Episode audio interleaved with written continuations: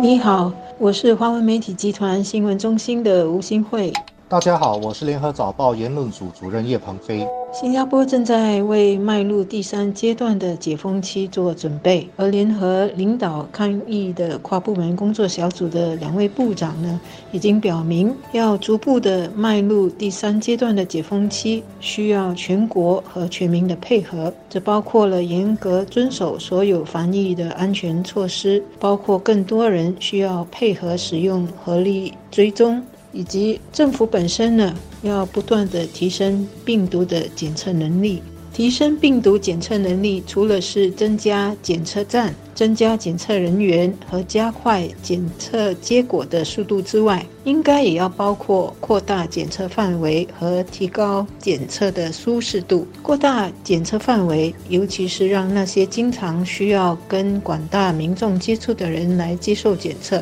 一来呢是让他们自己能够放心，二来也让接受他们服务的人放心。而即使是检测了被确诊患有冠病，也可以早点治疗和早点。通知跟自己接触过的人，避免病毒一再传播。这么一来呢，也能持续的减低我们的社区感染风险。政府最近让德士司机和私招车司机做自愿性检测，也让马林百列区的三座小贩中心、七家咖啡店和四家送餐业者的摊贩和送餐员呢，都做自愿性检测。结果到目前为止。接受检测的接近了一万一千人，呃，检测结果呢都呈阴性，也就是没有感染冠病，这是一个非常可喜的现象，进一步证明我们的社区感染率是很低的。但同时呢，也说明这是我们每一个人都坚守戴口罩、保持安全距离等等防疫工作的结果。我们都是自己和社区的守门员。政府现在是考虑把检测范围扩大，让更多的小贩中心、咖啡店和巴萨摊贩和送餐员，以及一些特定的群体，例如住在学校宿舍的大学生，也能够接受这个冠病检测。有关的详情应该会在日后公布。我同意新会所说的，要进入解封第三阶段，一个很重要的前提条件是政府能提高检测能力。这包括扩大检测的人数、准确度和缩短检测时间，以及检测的舒适度等等。提高检测能力的目的，主要是提早发现无症状冠病病人，避免他们毫不知情的传播病毒。有越来越多的科学家已经暗示，冠病疫苗的面世未必等于疫情结束或者受到控制，因为在现阶段，疫苗的有效期可能只有一年到三年。更重要的是，病毒基因似乎也在不断的出现异变，虽然并没有变得更加的致命。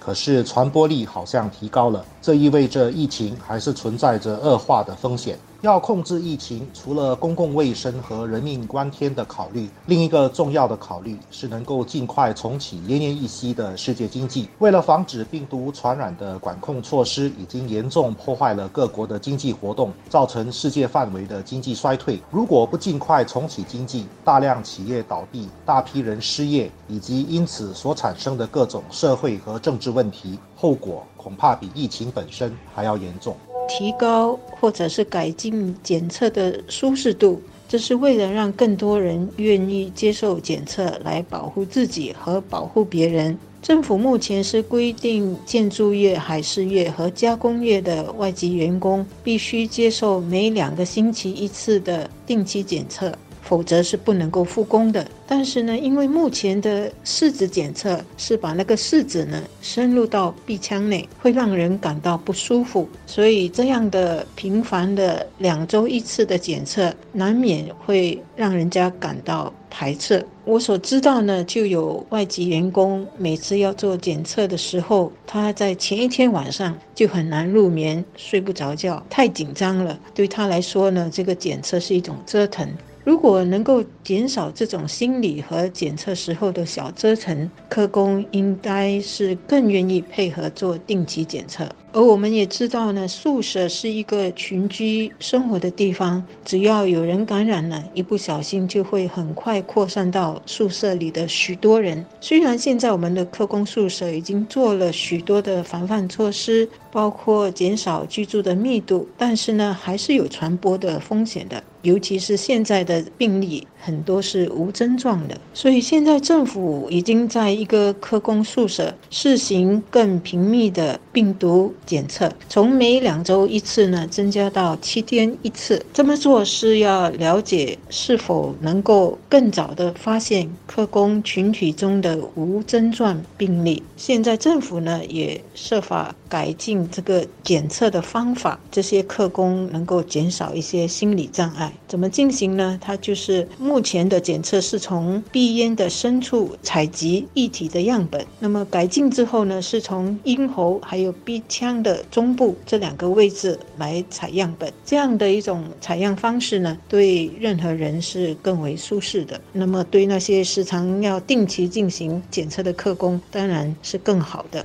如果疫苗不是万全之计，那么尽早发现无症状病人就是控制病毒传染的最有效办法了。如果能够有效地控制病毒扩散，各国就能够逐渐恢复正常的经济活动，企业的倒闭和大量的失业潮就能够避免。以新加坡的情况而言，尽快恢复经济最重要的因素是开放国境，发挥我们作为国际枢纽的角色，要安全地开放国境。最重要的前提，当然就是有效的防止输入型病例。而防止输入型病例最简单和便宜的办法，当然就是具备能够快速检测出无症状病人的能力。投入更多资源来提高病毒检测能力的另外一个理由是，冠状病毒疾病可能会流行一段时间，所以我们对检测能力的需求不会是短暂的。而且，如果我们真的能够研发出便宜、快捷和准确的检测办法，还可以出口到其他的国家，让他们在当地的机场先检测要来新加坡的访客，为我们的安全增加多一层的保障。